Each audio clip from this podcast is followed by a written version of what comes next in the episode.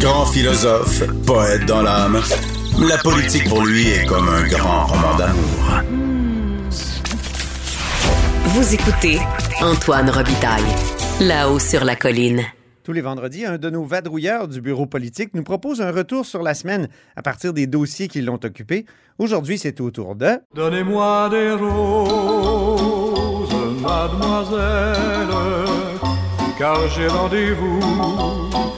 C'est très important. Choisissez-les-moi. Mais bonjour Patrick Belrose, Bonjour Antoine. correspondant parlementaire à l'Assemblée nationale pour le Journal de Québec et le Journal de Montréal. Annonce importante sur l'autre colline aujourd'hui de Jean-Yves Duclos qui risque euh, vraiment là, cette annonce de, de relancer le débat sur les compétences. Jean-Yves Duclos, évidemment, c'est un ministre fédéral, ministre de la Santé. Exactement. Puis je ne sais pas comment commencer, Antoine, ce matin. Est-ce qu'on euh, est-ce qu'on dit nouvelle chicane Québec-Ottawa? Est-ce qu'on dit M. Duclos a ouvert une canne de verre, une boîte de Pandore? Ouais. On peut utiliser les, les termes et les Il y a un choc métal sur métal qui s'en vient, comme disait Jean Lapierre. On peut utiliser tous les clichés parce que c'est ce qui va arriver. Ouais. Euh, Monsieur Duclos, ben, premièrement, a annoncé 2 milliards pour euh, aider les provinces à rattraper le retard dans les chirurgies durant la pandémie. Ça, disons que c'est la, la nouvelle la plus, la plus simple, la plus facile, celle qui va le mieux passer. Par contre, le ministre fédéral en a profité pour dicter cinq priorités qui vont désormais être la base des négociations Québec-Ottawa, en fait, Ottawa-Province, avec toutes les provinces euh, du Canada. Ouais. Euh, pour les transferts fédéraux, pour euh, le, financement par Ottawa de services de santé. Euh, et ça, évidemment, ça passera pas ici à Québec. Déjà cette semaine, M. Legault et Sonia Lebel euh, déploraient, dénonçaient co- les- l'entente entre le PLC et le NPD parce que ça empiétait sur plusieurs champs de compétences provinciales, notamment avec euh, l'assurance médicaments euh, et aussi euh, les soins dentaires. Mais oui. Et, et donc, déjà, déjà, ça venait irriter les caquistes ici à Québec. Et là, on vient dire, ben voici désormais les cinq priorités qu'on va utiliser pour euh, vous envoyer de l'argent pour financer la santé, qui est évidemment une compétence provinciale. Je vous les nomme, ces cinq priorités-là. Euh, comme on disait, il y a retard dans les chirurgies, donc combler le retard dans les chirurgies et aider les travailleurs de la santé. La deuxième, accès à des soins de santé. Troisième, soins de longue durée et soins à domicile. En numéro 4, santé mentale et drogue. Et la cinquième, données médicales et télémédecine. Tu vas me dire, tout ça, c'est- bien large, c'est bien vague. Ben oui. Ça l'est en effet. Le diable est dans les détails. Comment on va négocier? Est-ce que l'argent, est-ce qu'on va déterminer quel montant, quelle proportion va dans chaque catégorie, par exemple? Est-ce qu'on va dire, ben voici, euh, pour les soins de longue durée, il faut par exemple mettre euh, des normes nationales, comme M. Trudeau veut le faire? La grande question va être là. euh, et surtout, ben, Québec, j'en veux pas de conditions. Québec dit, envoyez-nous un chèque, tout simplement sans aucune condition. Et il faut quand même souligner que l'annonce de M. Duclos vient à quelques jours de la grande annonce de la refondation de la santé par Christian Dubé. Euh, on a l'impression qu'il n'y a pas de hasard dans la vie, donc ça se peut que Ouais. ça fasse réagir ici, peut-être un lien, hein? ici à Québec, en effet. Mais je trouve que la, la réponse initiale de Sonia Lebel sur Twitter est, est pas, comment dire, elle n'a pas déchiré sa, sa chemise. hein? Elle, elle a dit euh, ça représente, euh, cette annonce, un premier pas temporaire concernant la contribution financière du gouvernement fédéral dans les soins de santé. Notre demande demeure une augmentation récurrente et sans condition des transferts euh, canadiens en santé. Donc, le mot sans condition est là. Exactement. J'ai l'impression qu'elle se garde une marge de manœuvre en disant Oui. de façon temporaire, c'est correct, mais on veut sans condition. D'ailleurs, ce à quoi fait référence Mme Lebel, donc, c'est la proportion du financement euh, des, des soins de santé. Pour l'instant, le fédéral finance 22 oui. Les provinces, toutes les provinces du, du Canada demandent d'augmenter ça à 35 C'était 50% au début En du effet. système de santé dans les années, euh, au tournant des années 70. En effet, pour le Québec, c'est 6 milliards quand même. Sur un budget santé et services sociaux d'environ 60 millions, c'est quand même important. C'est- Milliards, oui. Milliards, évidemment. Euh, c'est quand même important.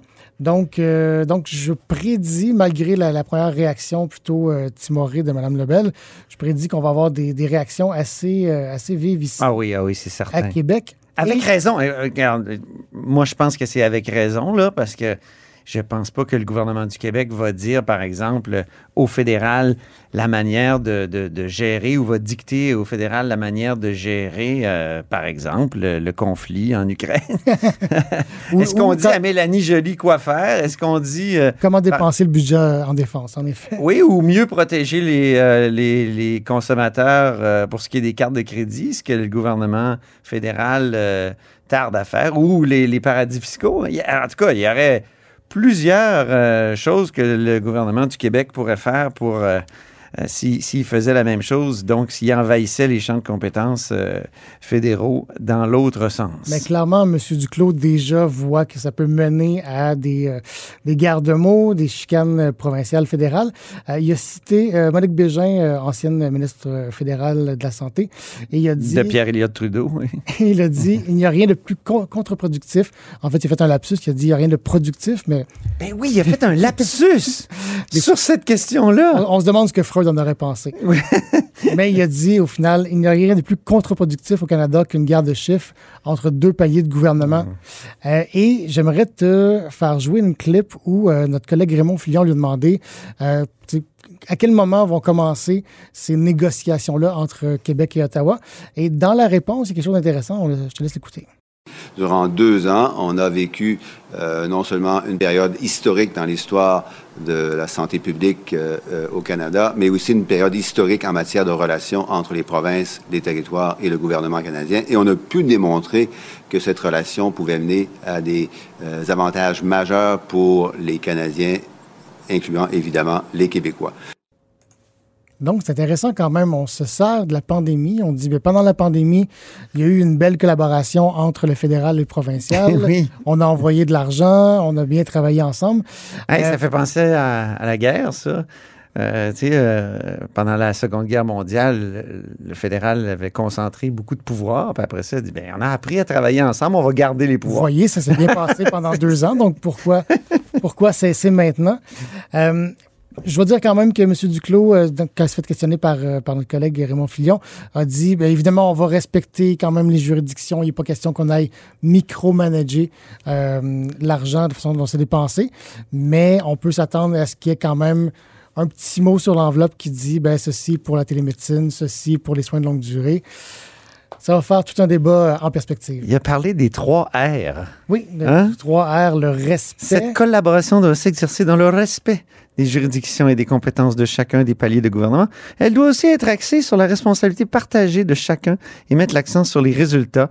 C'est ce que j'appelle la règle des trois R. Respect, responsabilité, résultat. Exactement. oui, oui, oui. C'est quasiment poétique.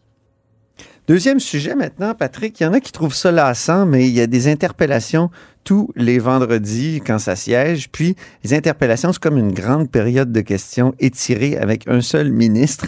Moi, je trouve toujours ça intéressant, les interpellations. C'est sûr que c'est parfois un peu répétitif par rapport à ce qu'on entend toujours, mais ce matin, il y avait quand même euh, Carlos Letao et Éric Girard. Donc, Carlos Letao, critique libéral en matière de finances, et euh, Éric Girard, il y a d'autres députés qui s'expriment, mais euh, c'est principalement ces deux-là qui se sont entrechoqués.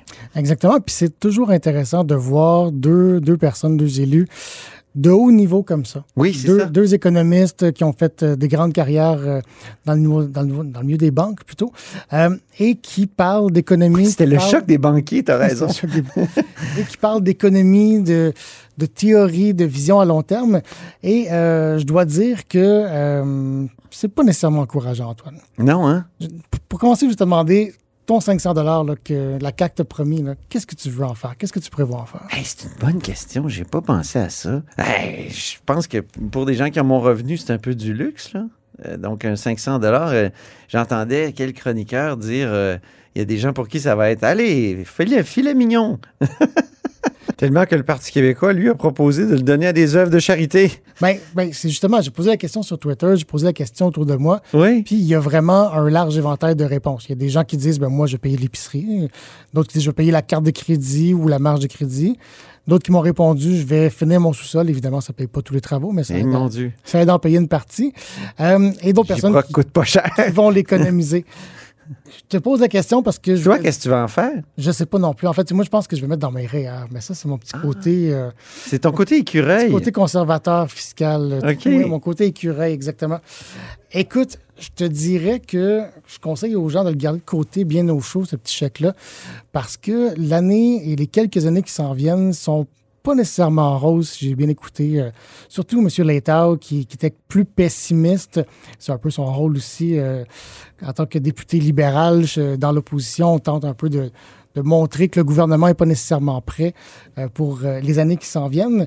Euh, mais on entre dans une période d'incertitude économique. Ça, c'est le moins qu'on peut se dire, c'est sûr et certain, avec l'inflation liée à la pandémie qu'on vit présentement, avec aussi la guerre en Ukraine qui crée un choc sur le pétrole.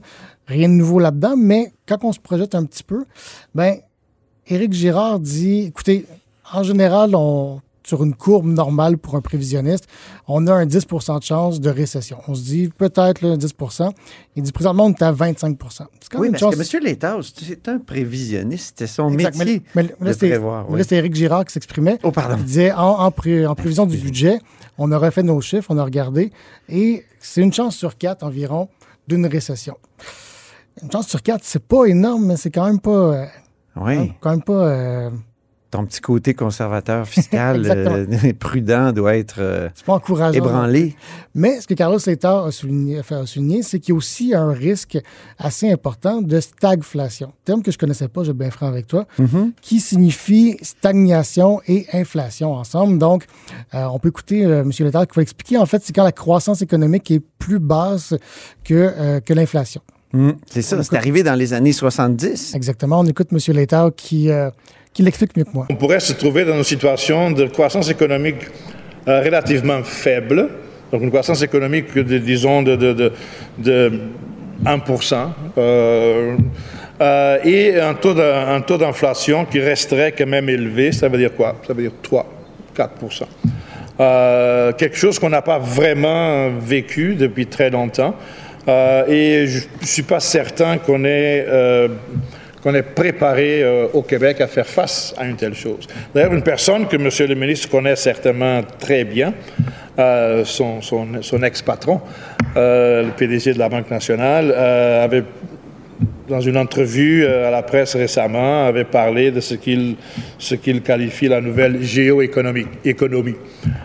D'autres personnes aussi commencent à parler de- de ce genre de situation dans laquelle nous nous trouvons et qui demanderait de la part des autorités publiques euh, euh, une nouvelle approche en termes de politique industrielle, une nouvelle approche en termes de, politique publique euh, pour que l'économie du Québec puisse continuer de, prospérer dans un tel environnement.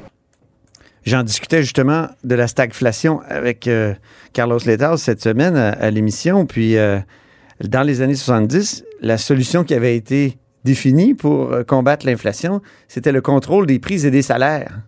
Or, comme M.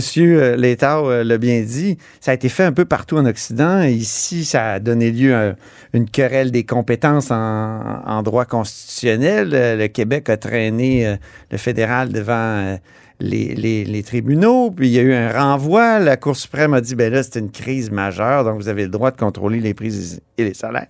Mais avec quel résultat? Ben, ça a créé la récession des années 80. Exactement. Puis même à ce moment-là, la stagflation créait du chômage. Parce Ouais. que qu'on avait beaucoup de gens qui étaient sur le marché du travail, donc plusieurs personnes qui se retrouvent au chômage. Et M. Létard avait une, une belle image là-dessus. Il a lancé euh, au Salon Bleu Disco is dead. le disco est mort. Ah oui, Voulant dire, ben, on n'est plus dans les années 70, c'est plus le même contexte. c'est ça. Donc, le même phénomène n'aura pas nécessairement les mêmes conséquences, les mêmes impacts. Euh, faut Il faut voir. s'en préparer, di- il faut s'y préparer différemment. Exactement. Il faut voir est-ce que dans un contexte de pénurie de main-d'œuvre avec une population vieillissante, est-ce qu'on va avoir les mêmes conséquences ou est-ce qu'au contraire, ça va créer euh, une pression sur les salaires qui peut-être, là je ne suis pas économiste, peut amener une inflation en soi? Euh, on est dans un nouveau monde et il va falloir tenter d'en tirer euh, des conclusions. Et là où je voulais vous amener, c'est Oui. que ça amène à deux constats que je trouve quand même intéressants. Le premier, c'est que le 500 dollars dont on parlait euh, Oui. d'entrée de jeu, ben, c'est le fun pour l'instant. C'est un petit baume, c'est euh, un plaster, un pansement.